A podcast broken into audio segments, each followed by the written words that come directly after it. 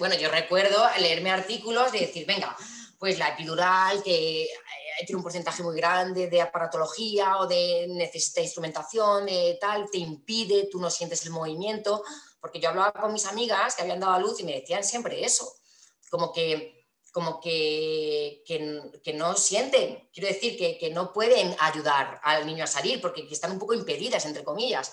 Entonces yo decía que yo, no, hombre, yo quiero ayudar, yo quiero, yo quiero, somos un equipo, aquí las dos, venga.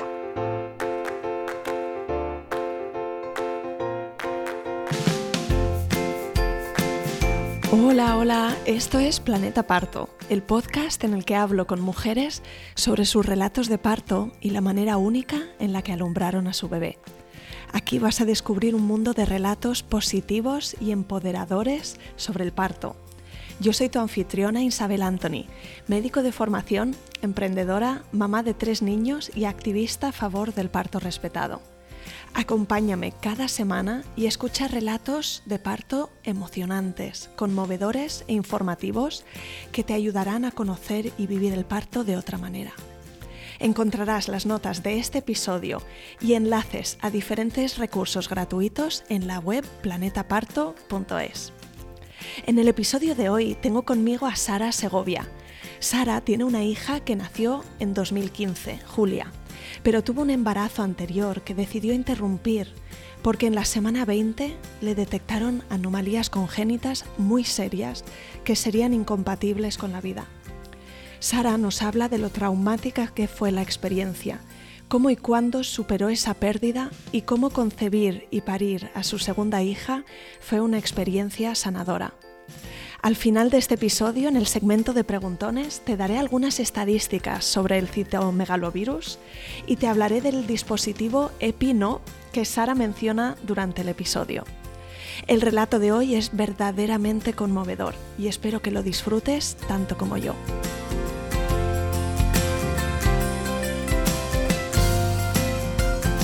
Pues yo tengo 38 años, vivo en Toledo eh, nací en Valencia, pero me vine aquí a los cuatro añitos, porque mis padres eran manchegos, pero emigraron a, Valencia. Y, mm, y, me llamo, pues eso, Sara Segovia, Ciudad Real. tengo una hija que tiene cinco añitos eh, y he tenido dos embarazos. Eh, sí, claro, yo contar mi experiencia de parto de Julia sin contar previamente lo que me había pasado antes es como que el mensaje y la historia queda coja porque hay mucho que entender sobre mis primeros meses de embarazo de Julia, de algo que me pasó en el pasado. Entonces, pues mm, no es nada de lo que se suele hablar y contar, yo no lo veo, a mí nadie se ha sentado a mi lado o nadie me ha contado eh, esta experiencia que me había encantado, pero, pero bueno, yo quiero hacerla visible y quiero contar porque yo me quedé embarazada en, junio, me enteré, de 2014 Claro, nos casamos en noviembre de 2013, ya llevábamos siete años juntos y pues estábamos ya, yo ya con 32 años y mi marido, que es profesor, que, que le encantan los niños, pues lo teníamos un poquito claro. Eh, totalmente, totalmente. Estuvimos dos meses intentándolo y, además de esto que yo, yo que siempre lo he sabido, yo tenía, yo, tengo que ser súper fértil, porque yo era súper regular, tenía unas reglas y, o sea, yo siempre me considero, digo, yo digo, si alguna vez intento quedar embarazada va a ser súper rápido. Y bueno, dos tres, dos, tres meses tarde, o sea que bastante bien. Y bueno, pues muy ilusionados. Em, estábamos muy contentos, en la eco de las 12 pues fue todo fenomenal. Eh, pues eso, lo, lo, contamos a la familia mucho antes de cuando se suele contar, porque teníamos mucha, mucha ilusión. Y, nada, y antes de las 20 semanas, porque yo no tengo un médico privado, yo fui a, las 17 semanas, fui a un ginecólogo privado que, detectó el cáncer de ovarios a mi madre, entonces le tenemos como muy en estima, entonces es como nuestro ginecólogo familiar. Entonces fuimos ahí en la semana 17 y nada, nos dijo el sexo, un niño, todo bien, tal, hasta la semana 20. Ahí en la ecografía de la semana 20, es que recuerdo hasta lo que llevaba o sea, tenía un trabajo, ese día tenía un evento bastante importante en el Cigarral que, que llevaba yo y, y, bueno, iba ya con una, una faldita blanco y negro súper mona porque yo iba a la eco y luego me iba al trabajo, que tenía que estar con los clientes. Y nada, pues entramos mi marido y yo y empiezan a mirar y nos dicen que, que hay un problema con el feto que viene con un, que tiene hidrocefalia y que, y que tiene una ecogenicidad intestinal. O sea, era como unas cosas blanquecinas que ellos veían en el intestino. Claro, yo decía, eso no será nada, ¿sabes? Entonces ellos, eh, claro, luego ya te informas, ¿no? Y, por lo visto, pues puede ser un problema eh, genético o un problema eh, de un virus. Pero sí que decían, miraba mucho la cabeza, decían, pues aquí tal. Entonces ellos, ella, la verdad es que lo vieron súper claro fue súper, imagínate, ¿eh? de 20 semanas, que ya le sientes, que ya sabes el sexo, que ya tiene nombre, que ya todo, ¿no?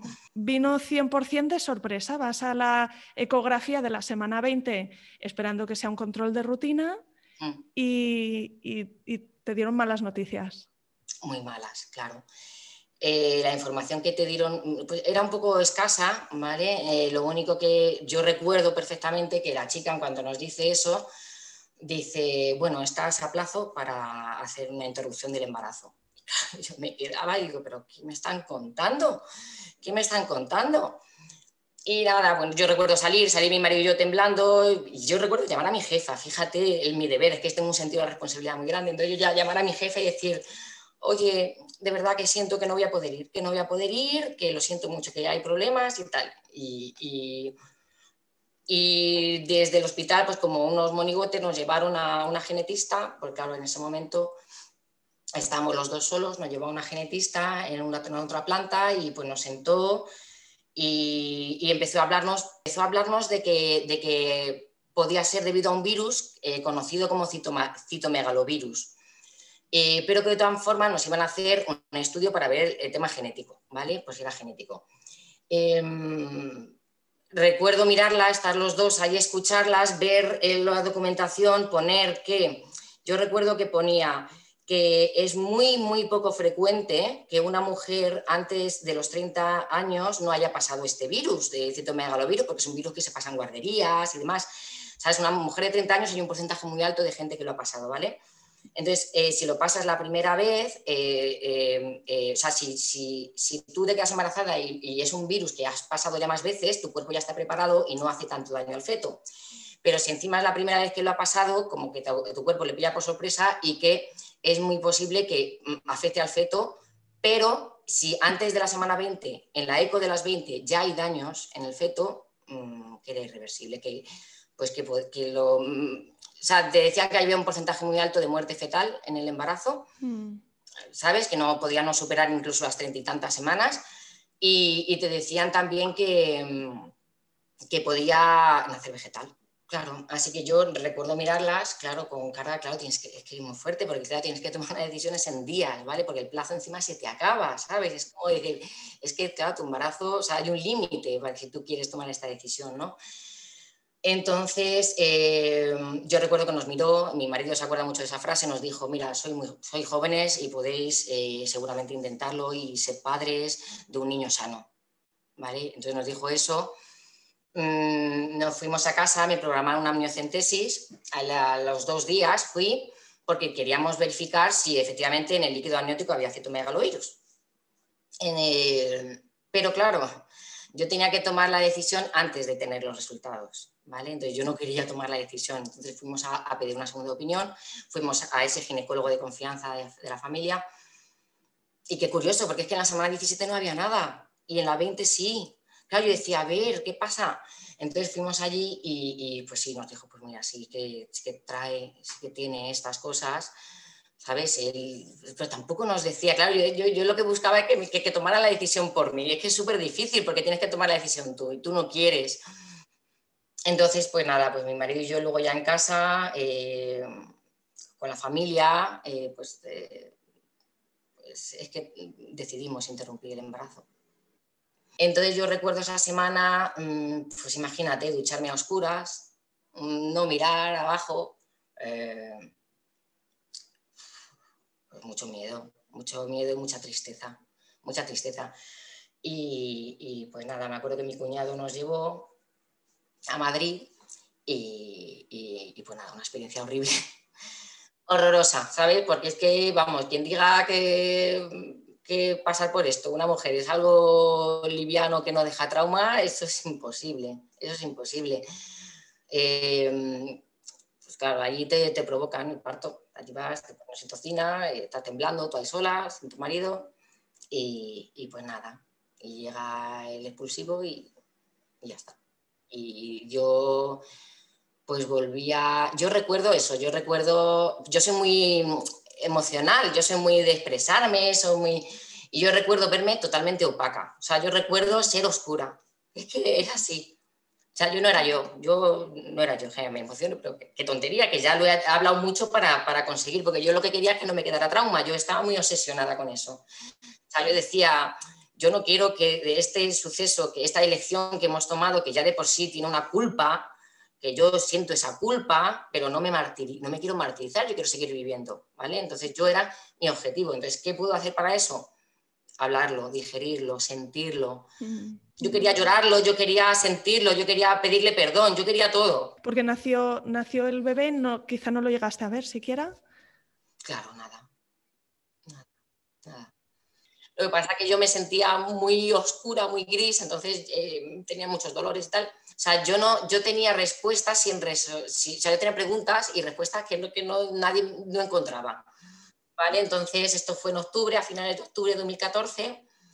Recuerdo que pues, estar en casa, yo estuve 15 días sin salir de casa, ¿sabes? Yo era, la vida era la noria y yo había decidido parar, salirme fuera, la, la rueda seguía girando la noria y yo estuve 15 días en mi casa vulnerable, frágil, o sea, lo que es el sentimiento de la vulnerabilidad ¿eh? y la fragilidad, ¿eh? es brutal. O sea, es una sensación, ay, que te sientes como un cervatillo, o sea, es increíble. Y bueno, toda la familia me apoyó, que eso es súper importante. Eh, todos, todos.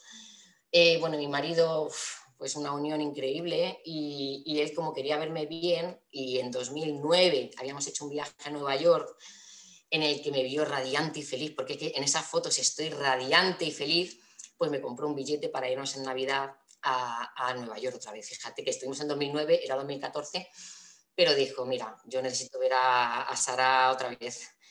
Y, como eran navidades y eran fechas un poco complicadas, no queríamos estar ahí, tema familiar, después de luego ilusionados que íbamos a estar en el embarazo, estando en Navidad, bueno, fuimos para, para Nueva York y muy bien. Y, y pasó una cosa en, en, febrero que, que, para mí es muy significativo porque, porque de verdad yo, yo a mí os lo he contado un montón de cosas como magia, magia.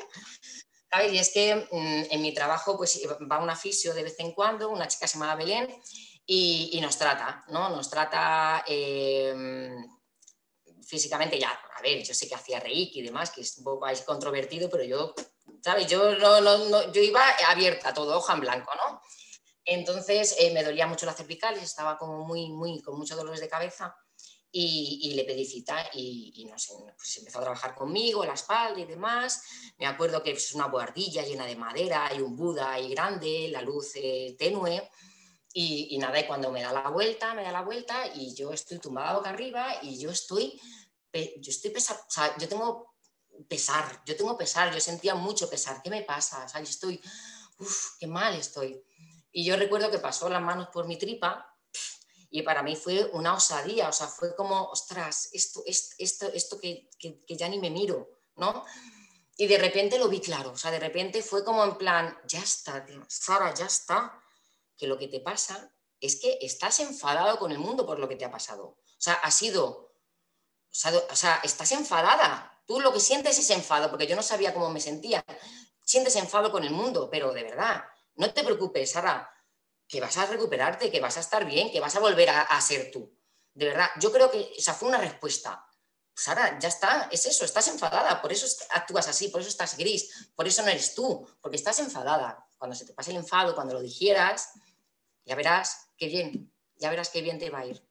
Bueno, yo recuerdo es boca arriba, pues ponerme a llorar, pero, pero, pero vamos, los oídos encharcados a llorar y encima en silencio. Es que fue un llanto, uff, fue brutal, o sea, me quité ahí muchísimo y ella seguía, la pobre, trabajando y cuando terminó, pues bueno, es que o sea, no, éramos, no teníamos mucha confianza, ¿vale? Pero nos dimos un abrazo, o sea, nos dimos un abrazo, la chica sintió eso, sintió, me sintió, o sea, ella me sintió y yo me sentí. Y entonces ya a partir de ahí parece ser que ya el pico de la curva ¿sabes? De abajo, abajo, abajo, porque tienes que ir a los infiernos muchas veces y tienes que estar ahí abajo, en lo más, la más miseria de tu ser, y, luego ya supe que ya iba a subir para arriba, ¿sabes? Ya ahí supe que iba a subir para arriba y, y yo mi obsesión era claro, cuando, cuando tú estás en un estado así, tú lo que quieres es tener vida en tu interior otra vez. O sea, yo necesitaba sentir vida otra vez en mi interior. O sea, yo le decía a mi marido que no puedo esperarme, que yo quiero quedarme otra vez, que de verdad. Y me decía, Sara, hasta que los niveles del virus no bajen, no nos podemos quedar otra vez. ¿Qué, qué responsabilidad, efectivamente? Hasta que la IgM no estuviera negativo, yo no podía volver a intentarlo, ¿vale? Porque seguía en mi cuerpo el virus. ¿Vale? Entonces, eh, em, esos, todos esos papeles de aquello que pasó, pues los guardas, los entierras, los dejas ahí y tampoco quieres investigar más. Pues ¿cómo has cogido el, citomegalovirus? Pues no lo sé. No, o sea, no, te pones a pensar y dices, pues no sé cómo lo he podido coger. Yo justo, me quedé, como decía, me quedé embarazada en junio y yo en abril me hacen, en marzo, abril me hacen los análisis del trabajo, ¿no? Los típicos. Y me ven las transaminasas muy altas y me dijeron, bueno, pues vete a tu médico eh, de cabecera porque te tiene que mirar por qué están tan altas. Em, efectivamente, yo voy con esos papeles y me dice el médico de cabecera, pues mm, a lo mejor has pasado algún virus, mononucleosis, alguna cosita, que tus defensas han trabajado mucho y tu hígado pues ha visto un poquito afectado. Venga, pues te voy a hacer un, análisis vírico, ¿vale? Que es el primero que me hicieron en la vida. Em, voy a los resultados y me dice, bueno, pues sí, o sea, él tenía el papel, yo no, yo no entiendo, ¿quién entiende los números de los análisis? Nadie entiende los números de los análisis y los nombres, ni siquiera, bueno, y dice, bueno, pues sí, pues habrás pasado un virus y tal, sí, ahí está, pero bueno, nada, nada grave, nada, ya está, ya está pasado, ¿vale? Y yo ni me quedo con el papel, o sea, fíjate, entonces ya cuando, pues eso, eh, me salió la bombilla y dije, voy a llamar a ese médico para que me diga, porque como me hizo un análisis vírico dos o tres meses antes de quedar embarazada, pues voy a ver qué pasó. Me, me, pasa una copia y ahí pues flipo en colores, porque ahí estaba el, el IgM del citomegalovirus, estaba en positivo. Hmm, o sea, yo ahí fue cuando me di cuenta, claro, lo duro, ¿no? La culpa, es decir, yo estaba, yo, o sea, mi hijo estaba sano, o sea, mi hijo estaba sano, fui yo la que cogió un virus antes de quedarse embarazada y eh, se lo transmití a través del líquido amniótico y le creé esos daños irreparables. Entonces, bueno, en ese momento, fíjate, me entraban ganas de ir a la consulta y decirle, pero, pero señor, pero señor, si usted ve a una mujer en edad, de ser, de ser madre con treinta y pico años y usted ve el IgM positivo de citomegalovirus, ¿usted no cree que debería haberme dicho, al menos, que, me, tenía que esperar a que se quedara negativo para quedarme embarazada. Claro, esa desinformación. Sí, sí, que ahí hubo, o sea, no es que lo cogieras estando ya embarazada, sino que lo pasaste dos, tres meses antes de estar embarazada. Se supo porque por coincidencias de la vida te hiciste un análisis de sangre, luego un análisis vírico, había ahí un informe y lo que faltó fue la advertencia, ¿no? de hasta que bajen los niveles hasta que se negativice, no te debes quedar embarazada. es que es de cajón. Mira lo que puede pasar si una mujer se queda embarazada y no lo ha cogido previamente el citomegalovirus. ¿sabes? Es que es muy poco frecuente, pero es que me ha pasado, pues eso, me ha pasado. Pero bueno, eh, en marzo ya los análisis ya estaban en negativo y nos pusimos, pues eso, como locos a y me quedé embarazada la primera. Hay una cantante holandesa muy, que es muy friki de ella, que me encanta, que se llama Anouk. Nos fuimos en marzo a un concierto con unos amigos allí a verla y fue todo maravilloso y a la vuelta, pues ahí ya nos quedamos embarazados. Y digo yo, después de esto, venga, vamos, energía y positivismo. Y, y muy, a ver, eh, ¿qué pasa cuando te quedas embarazada después de pasar una cosa tan traumática? Pues que tienes miedo, o sea, tienes miedo. Eh, no te lo quieres creer, tu mente no te deja visualizarte. Entonces yo pues, le decía a mi marido, además ahora digo, yo no me acuerdo de la semana 12 de la ECO ni de la 20. Y me dice, sí, sí, hicimos una 17 también para saber el sexo igual que la otra vez. Digo, sí, digo, pues fíjate, es como que, claro, volver a esa sala, volver a esa sala que te es tan familiar, que, te, es que ya, fíjate las cosas eh, que cuando cuando te pasa algo, cuando, cuando te quedas embarazada, que ves embarazadas por la calle por todos lados, cuando te compres un coche, ves coches, ese coche le ves por todos lados, pues a mí, cuando me pasó aquello, yo tenía el nombre ya de cómo se iba a llamar y yo ese nombre me perseguía era muy fuerte, o sea, me perseguía. Mi prima sí, le iba a poner ese nombre, una amiga también. Eh, yo recuerdo estar en una iglesia, en una iglesia, mirar para arriba y que el santo, el santo primero que estaba encima mía era ese. Yo decía, pero ¿qué, me estaba, o sea, Dios mío, o sea, qué cosa, ¿sabes? Eh, es que... Mm, entonces era, todo muy difícil. Una compañera pues estaba del mismo tiempo que yo, vuelve al trabajo después de esas dos semanas, reincorpórate, ve cómo, ve cómo la tripa le está creciendo y a ti no. O sea, hay, hay unas cosas, un dolor invisible, un dolor silencioso eh, que es palpable, ¿no? Entonces cuando te quedas embarazada ya de la, bien, pues de, mi hija, de Julia, pues eh, vives como que pasen los días, que pasen los días, que yo quiero que llegue 20 semanas más una semana, o sea, 22 semanas. Y ya a partir de 22 semanas todo es nuevo, ya todo no es recordatorio, ¿no? Entonces, em, pues todo fue bien, la semana 12 muy bien, la semana 20 muy bien. Y recuerdo que en agosto, en agosto, eh, celebramos una fiestecita con unos amigos, eh, para una amiga mía que se iba a casar en octubre, y, y es que qué curioso, porque claro, no eran conocidos míos, muy conocidos. Y el hermano de mi amiga, que se llama Leandro, que es médico, pues me dijo, eh, Sara, ¿tú te has pensado en el parto? Y yo, ¿what?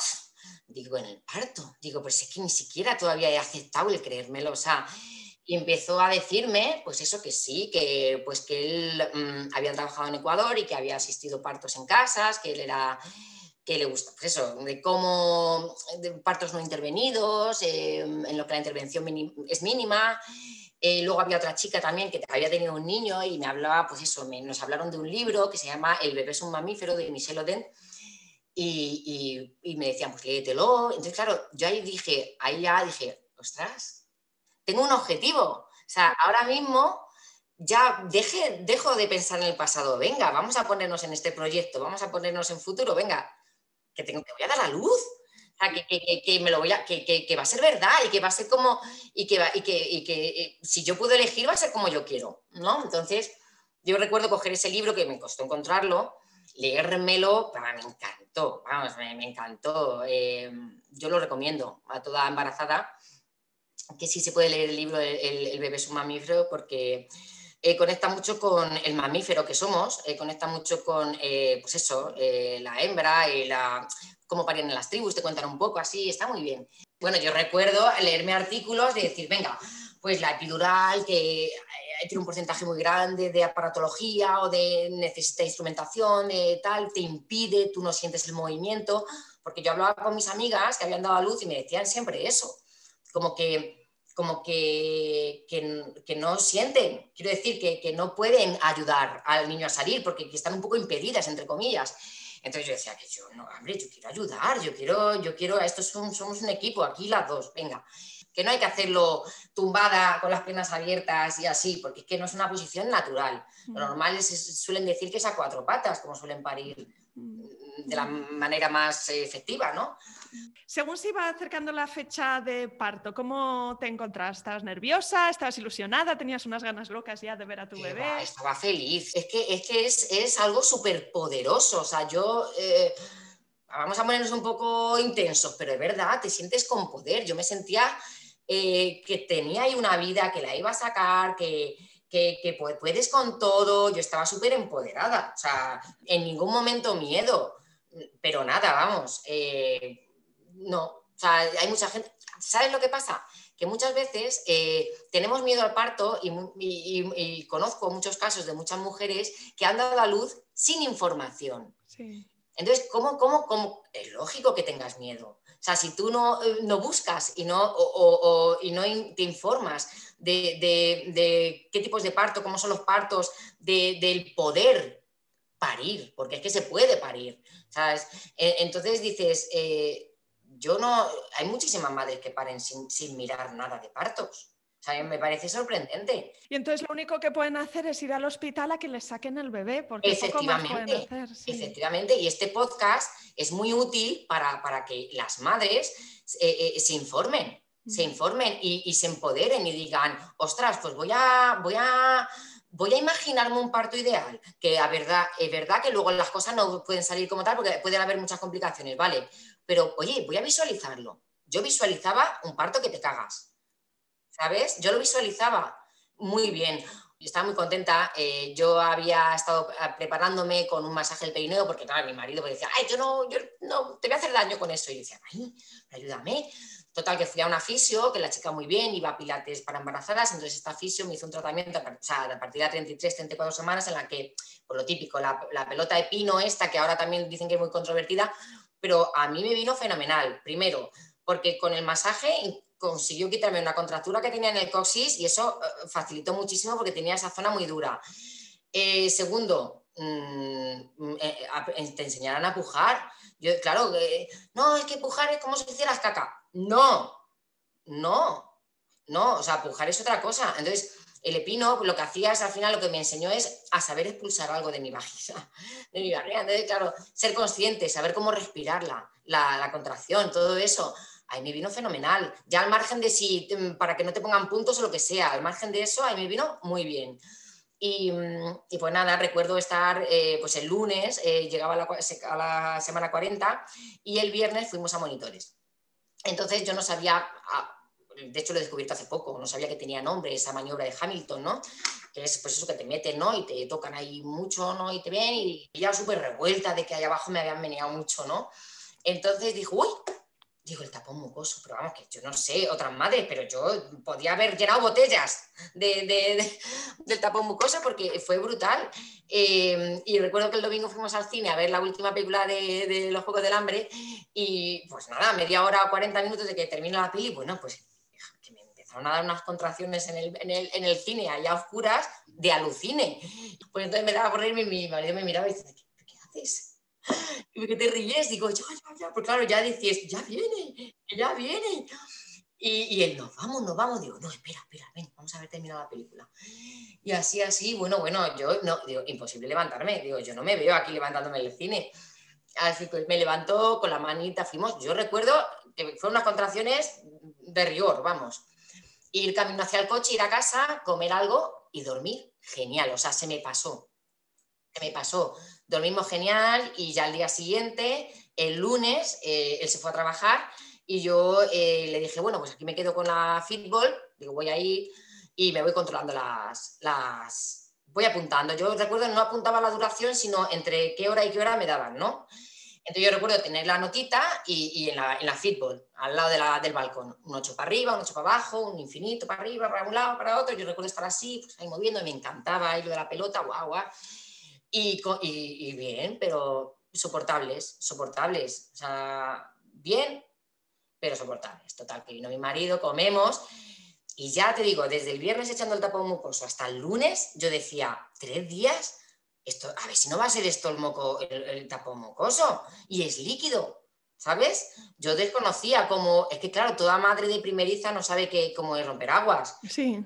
sí, además en las películas lo ves como un chaparrón, pero no siempre es así. A veces es como quizá lo que te pasaba a ti, ¿no? Que estabas saliendo de forma continua y sí, o sea que ya empezaste a tener la duda. Claro, yo es lo que pensaba, yo decía, a ver si no va a ser el tapón mucoso y el líquido amniótico. Yo sabía cuán rápido, o sea, cómo de rápido iba a ser mi cuerpo, ¿no? Eh, en la dilatación y demás y yo creo que a las 5 de la tarde o así ya llegamos al hospital y me dicen que estoy de 3 centímetros.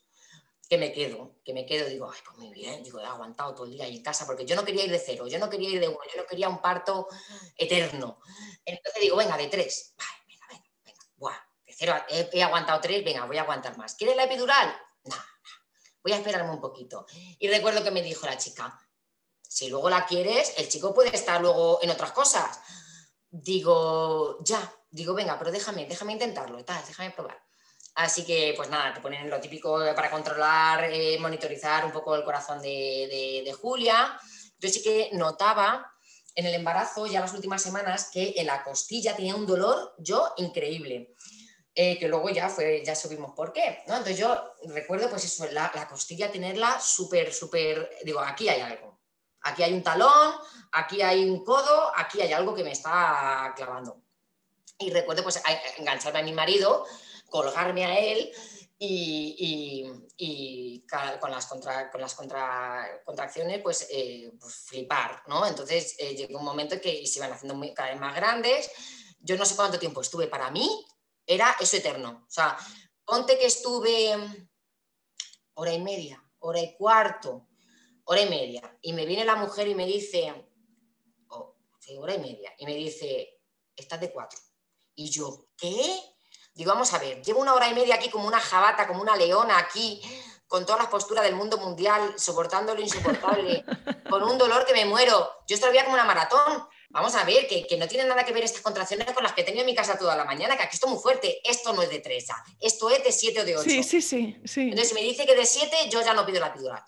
Pero te dejo cuatro. Me dejo cuatro y dije, claro, dije, mm. estoy exhausta. O sea, yo decía, esto es una maratón. O sea, me quedan seis centímetros más y me queda el, parto. Efectivamente, yo decía, mm, no puedo, no voy a aguantarlo. Yo voy a flaquear pero fue por eso, decir, estoy, estoy, estoy guau, es una energía, eh, consume tanto el parto, la energía. Entonces eh, le pedí la epidural. Yo tuve una suerte y es que tengo un poquito de escoliosis, entonces yo tenía un chivato, ¿sabes? Es que me encantó, o sea, yo decía, ay, porque cuando me pusieron la epidural, bueno, me pusieron la oxitocina antes, ¿vale? Para dilatar más rápido y demás, y ya cuando me puse la epidural me dijo, tienes mucha escoliosis y es posible que o una parte se te duerma más que otra o, que, o, que, o que notes en una de las partes un poquito más, ¿no? Un poquito más, que note las contracciones. Y dijo, sin problema, ¿sabes? Y efectivamente, bueno, recuerdo tumbarme en la cama, descansar un poco, ¿no? Como ya cuando empieza a hacer efecto la epidural y, que se, levantó mi culo, ¡pum! O sea, o sea, yo como un poco así, con el camisoncito, ¡pum! Se levantó mi culo y sonó. Y, y era que había roto aguas. Y me gustó, digo, ay, he roto aguas sin, o sea, bueno, a lo mejor la situación tiene algo que ver, ¿sabes? Pero que, que nadie me ha tocado ahí para, para forzarme nada, ¿no? Entonces rompí, aguas y descansamos un poquito y la verdad es que fue todo súper rápido. Em, me encantó que no viniera mucho a mi habitación, ¿sabes? Venía eh, la matrona, yo a la ginecóloga no la conocí hasta luego al final, venía la matrona cada 45 minutos, cada hora y tal, y ya eh, un momento que vino me dice, está la niña muy arriba. Dice, está la niña muy arriba. Dice, así que mirar, mirar esto y cuando venga una contracción, la ingle derecha notaba un caracolillo. Un caracolillo que venía así de electricidad. Entonces yo ahí no, me puse de lado, porque a mí me, yo quería parir de lado, pero luego no pudo ser, pero yo quería parir de lado porque me encontraba muy cómoda. Y mi marido me cogió la de la rodilla arriba, me acuerdo, y, y yo iba a decir, ya viene, ya viene, venga. Pusimos a pujar allí y, recuerdo pues, que vino la, matrona al poco y, miró y dijo, ostras, mm, porque quieres donar la sangre del cordón umbilical, que si no, lo tenemos, la, tenemos aquí ahora mismo, que me habría encantado, porque era una sala, era una habitación de dilatación, pero estaba sola y estaba la luz muy tenue. Es que yo decía, yo quería parir así, qué bonito pero yo estaba muy, eh, yo quería donar la sangre del cordón, ¿vale? Yo quería porque digo, esto, donarla sí, digo, viene bien, ¿no? Y creo que si muchas madres lo hicieran, pues, pues seguramente eh, habría un banco ahí guardado que podría dar salud futura a, muchos problemas, ¿no? Entonces yo eh, me llevaban al quirófano y ahí es donde conocí a la ginecóloga, que era una chica así jovencita, y, y además me dijo la matrona, o sea, lo tienes, está ahí. O sea, qué bien ha pujado. O sea, eh, que yo te decía que estaba muy arriba y es que está aquí. Venga. Y, fueron dos empujones. Eh, lo que pasa es que no sé por qué, pues la, la, ginecóloga se subió encima de mí. Se subió encima de mí y me hizo esa maniobra y, no, no, no, no, no lo entendía, porque es que digo, pues es que estoy controlando perfectamente, sé que está la niña aquí y es que salió súper rápido. De hecho, salió, Julia salió hasta el hombro. O sea, yo el, pujo, el puje que metí, Julia salió, se rompió luego ya toda la... O sea, eh, salió, dice que mi marido se ve mucho blanco y demás, y sacó hasta el hombro. Y, fue maravilloso porque me dice la matrona, no, la ginecóloga es que no habló en ningún momento, solamente hizo la labor esa de empujarme, y me dice la matrona, ¿quieres sacarla? Y yo, claro, digo, ahora mismo. Y recuerdo, pues eso, incorporarme un poquito, cogerla de las axilas eh, y, subirla hacia mí, hacia mí. Claro, yo, qué tonta, qué ignorante, yo quería subirla a mi pechito, pero el cordón no da más de sí. Entonces hubo un momento que dijeron, eh, eh, eh, para, para, para, para, para, que estás tirando demasiado. Entonces la puse en mi tripita y ahí la niña pues hecho su primera caca, que me encantó, y, y, salió, bueno, es que las horas primeras del nacimiento, por lo menos de Julia, que, y la niña estaba súper espabilada Unos ojos, o sea, yo, yo, yo tenía mucha actividad de ella. Entonces yo también dije que yo no quería que se la llevaran, me la quitaran de mi lado para ponerle la vitamina K y, el peso, que eso no era relevante, que yo la quería piel con piel, con, piel con nosotros y, que no me la quitaran. Y, bueno, pues entonces la tuve ahí en mi tripita y demás, y, no pude donar la sangre porque la placenta, al poco de salir Julia, se, se, se salió. Entonces tienes que llegar a 100 mililitros, yo creo, y no había llegado. Entonces me dijeron que no había, no había sido posible y digo, bueno, pues no pasa nada. También me gustó porque hay una leyenda urbana de las placentas. Yo tenía un poco de miedo porque decían las placentas, duele más que el parto. La placenta, el, expulsarla, eso es una locura tal. Y decía, ay madre, ¿qué va a ser eso? Y cuando me dicen, ya ha salido, digo, jolín, digo, pues mira qué bien. Una cosa menos, claro, claro. Y, y pues nada, recuerdo que nos... Es que era de noche, nació a la, a la una de la madrugada de la madrugada del lunes a martes, del día 15, del 12 del 15. Pero entonces eh, estuvimos solos, súper bien. Es que no, en, ese, en ese tramo de 3-4 horas no hubo otro parto. Entonces estuvimos solos en la sala de reanimación. Mis padres, mis suegros estaban fuera esperando. Claro, eran las 4 de la mañana porque estuvimos 3 horas de reanimación. Eh, Julia ahí espabiladísima. O sea, yo tenía una línea alba muy grande y yo, qué tontería, yo la puse ahí en la línea y digo, a ver si a ver si sube un poquito hacia mi pecho, a ver si va oliendo, va tal, y efectivamente, haciendo un movimiento así, ella iba dirigiéndose hacia el pezón, o sea, ella lo... Y fue estupendo. ¿Y tú ah. cómo estabas? Porque tú acababas de dar a luz a una bebé preciosa y lo habías hecho como una diosa. ¿Cómo te sentías? A tope. Además es que yo a la matrona le dije, oye, ¿y qué tal ahí abajo? Porque a mí me preocupaba cómo se te queda luego eh, a ver la vagina y todo eso. Entonces me dijeron, nada, nada, te pongo un punto interior, pero por vergüenza, ¿eh? Y yo, uh, qué bien, digo, madre mía. O sea, yo no me lo creía, digo, es que es todo ideal. Y, nada, y, yo la estancia quería sí o sí. O sea, ya me había leído el libro de Carlos González, Un regalo para toda la vida, y para mí era eso como... O sea, yo decía, tengo la guía definitiva. O sea, cualquier duda que me pase durante la lactancia de mi hija está aquí, todo está aquí y me ayudó muchísimo también a empoderarme y ver que son 10 días complicados en los que duele, en los que los pezones de verdad, que, que, esto parece que te lo van a arrancar, pero son 10 días. 10 días. O sea, luego, si todo va bien, hombre, hay muchísima gente que ha tenido mastitis y problemas, y yo algún, algún episodio así tuve, pero, pero excelente, 25 meses. Y, bueno, cuando nos llevaron a planta a las 4 y media de la mañana, pues fue muy bonito también porque eh, mi familia estaba esperando y, la familia de, de mi marido, y, y lo típico te llevan en la camilla con el bebé hasta planta y, y, estaban ellos. Entonces pudieron conocer a la niña. Nació con muchísimo pelo, tenía pelo en las orejas, como un monito, la frente. Tenía un pelo, o sea, brutal. Y es que no se le fue. O sea, dicen, no, ese luego lo cambiará. Que va, ese pelo es el que ha tenido, bueno, y si vieras una foto actual alucina, porque es que tiene una melena. Y, en, en planta, pues pues es lo que dices tú, ¿cómo estaba yo? Yo estaba feliz, pero feliz. O sea, aparte de los loquios, que eso es una madre mía desagradable, y los entuertos que tampoco eran, mm, pues nada, tampoco pasa nada, se pone al pecho ella y sí que notas ahí como unas contracciones, en plan el útero hablándote, diciéndote, tengo que volver a mi forma. Es que es eso, ¿sabes? Es un poco la naturaleza haciendo su, su magia. Y mm, lo que pasa es que en planta no, no, no, no, la única queja que tuve del parto fue en planta, porque, porque no me pareció nada respetuoso, yo no quería, por ejemplo, a mí me encanta, yo em, que tengo familia con piel atópica, eh, yo decía, bueno, pues eh, que no la bañen a mi hija de primero, porque está visto y está dicho que, la grasa viene muy bien, que esté unos días con ella para tal. Sí, que el agua de hecho les irrita y les quita defensas. Ya está esto súper estudiado ahora, ¿verdad? Pues sí, pues nada, pues es que bañito cada día. Mm, y, además es que no te piden permiso. De hecho, la primera vez me dice, pero ¿por qué está? Oye, ¿tú sabes que el cestillo este que hay aquí, que la cuna, que es esa que dan la vuelta para que ellas puedan hacer su trabajo, es para que pongas a tu hija? Y yo, yo la miraba y decía, pues que está conmigo, está mamando, o sea, vamos a ver. Y, claro, y, no, la voy a bañar.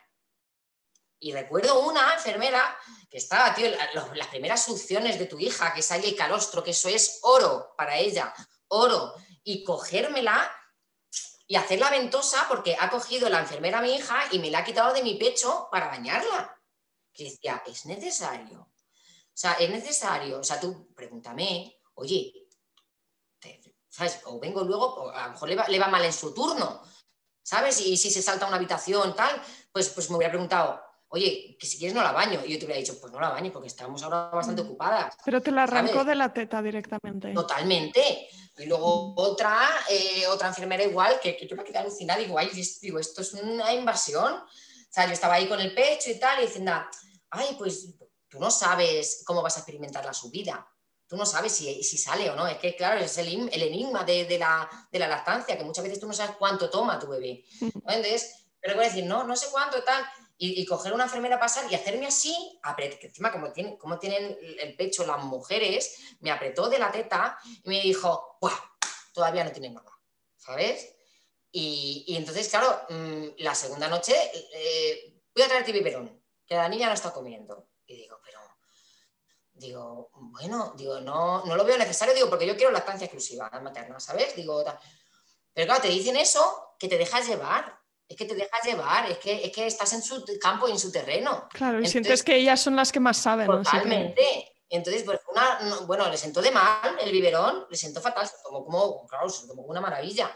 Pero sus intestinos, que estaban todavía ahí, yo, yo visualizaba ahí la leche pasando, que, bueno, la salida, la salida al hospital, yo recuerdo, o sea, con ella en brazos, y mira tu primer ascensor, mira tu primer coche. O sea, yo estaba así, yo estaba Claro, en el séptimo cielo. Presentándole el mundo. Claro, claro, yo estaba feliz. Así que, así que nada, nunca más volvió a tomar un biberón, ni cuando yo quise. O sea, cuando me reincorporé al trabajo, digo, voy a intentarlo. Nada, nada, nada. Solamente ese que, que me pasaron. Y, y, todo así, todo. ¿Sabes? Qué fantástico. Por eso yo puedo decir que mi parto ha sido el de Julia ha sido un parto eh, precioso porque yo fui muy mindfulness, ¿sabes? Fui muy eh, presente, en el presente.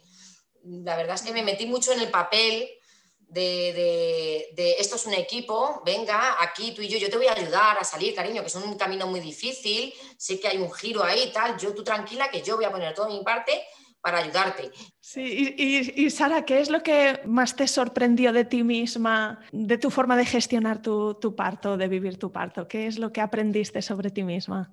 Yo me sentía salvaje. O sea, yo vuelves a tu, a tu lado de cerebro, ese primitivo, ¿no? En el que, de hecho, mm, seguramente pase muchas veces en que cuando una mujer está eh, pariendo o con dolores de parto, mm, mm, no estás eh, estás en otra dimensión, es que no sé cómo decírtelo, pero, pero no estás en las niñeces que te pasan alrededor, estás tú muy dentro.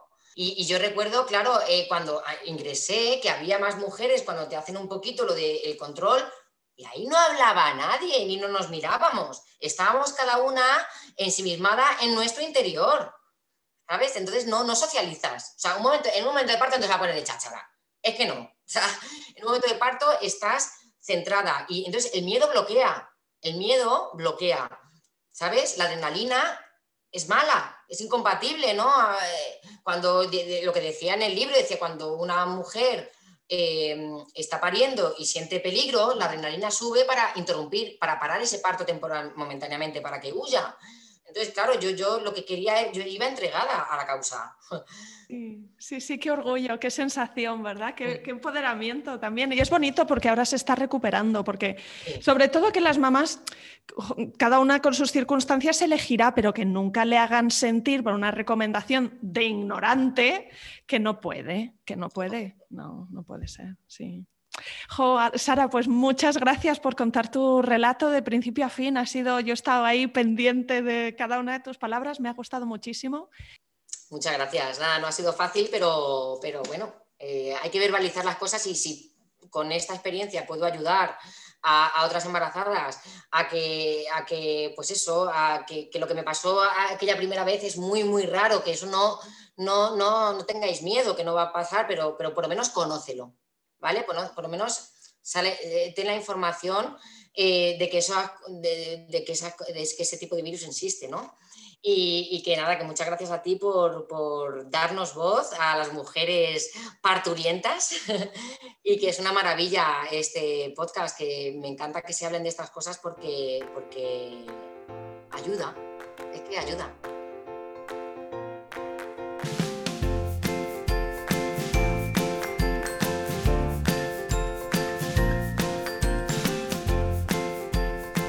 Muy bien, pues ahora vamos a la parte más práctica de este episodio y en primer lugar vamos a hablar de unas estadísticas del citomegalovirus, que es un virus que pertenece a la familia eh, de los virus que causan los herpes.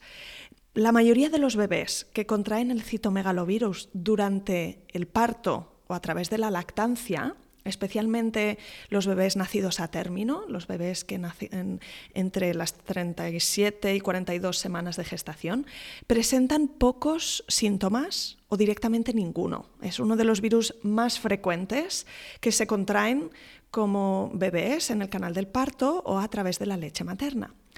Sin embargo, durante el embarazo se puede también transmitir el virus a través de la placenta. Y la mayoría de estos bebés no presentan tampoco ningún síntoma al nacer y no desarrollará ningún problema relacionado con esta condición más adelante. Por eso Sara menciona varias veces que lo que le ocurrió a ella es increíblemente infrecuente. Sin embargo, hay algunos bebés que padecen citomegalovirus congénito que están muy enfermos al nacer y que acaban con una serie de problemas a largo plazo, algunos de ellos incluso que son incompatibles con la vida. Y te voy a leer un extracto de una publicación realizada en la Sociedad Española de Infectología que dice que el citomegalovirus es la causa más frecuente de infección congénita en los países desarrollados y que aparece entre un 0,3 y un 0,6% de los recién nacidos en Europa. Así que es el más frecuente, pero aún así es muy poco frecuente. Aproximadamente uno de cada 200 mm, bebés tienen esta infección. El problema está cuando es una primoinfección durante el embarazo es decir, que es la primera vez que la mamá contrae este virus durante o en los seis meses anteriores al embarazo. Y esto también es súper infrecuente porque es un virus que la mayoría de eh, mujeres contraemos nosotras mismas al nacer o durante nuestra infancia. Pero cuando es una primoinfección durante el embarazo o en las seis, semanas, seis meses anteriores al embarazo, en esos casos el 40% de los fetos se infecta y un 5% desarrollan secuelas permanentes, especialmente hipoacusia neurosensorial, que es un tipo de sordera, y retraso mental. Así que, una vez más, es una cosa muy infrecuente, pero con unas secuelas muy graves. Ok, y ahora cambiando de tema, te voy a hablar también de la pelota EpiNo, que también menciona Sara durante este episodio. Entonces, ¿qué es la pelota EpiNo? Bueno, pues se trata de un dispositivo que despierta cierto debate entre los profesionales de la salud. ¿sí? Es un dispositivo que está eh, diseñado en Alemania y está inspirado en la práctica que algunas mujeres africanas, concretamente en Uganda, realizaban utilizando calabazas secas de distintos tamaños para flexibilizar su periné, su suelo pélvico, de cara al parto. ¿De dónde viene el nombre EpiNo? Bueno, pues em, lo comento que EpiNo procede de acortar la palabra episiotomía no y esto puede generar falsas expectativas. ¿Y qué es la episiotomía? Bueno, pues la episiotomía es una incisión, un corte que eh, realiza el profesional sanitario que atiende el parto y que decide mm, que realizar este corte en el periné de la mujer va a ayudar a acelerar la salida del bebé del canal del parto. ¿Para qué sirve este dispositivo EPINO? Bueno, pues se utiliza durante el embarazo para eh, empezar a entrenar el suelo pélvico para que se estire, ¿sí? Y se realiza un estiramiento progresivo de los músculos del suelo pélvico y de los tejidos perineales a través del inflado de esta pelota, de la pelota epinó, un inflado gradual de este globo con el objetivo, por un lado, de flexibilizar la zona para evitar lesiones durante el parto y, por otro, para ayudar a la mujer a tomar conciencia de las sensaciones de estiramiento en la musculatura y de em, entrenar a la mujer para eh, saber cómo pujar, cómo empujar al bebé em, durante el periodo del expulsivo. Y esto es lo que comenta Sara, que con la ayuda de una fisioterapeuta ella utilizó el dispositivo de Epino y para ella fue una experiencia fantástica, sobre todo para esto último, para ayudarla a entrenarse en estas sensaciones de pujar.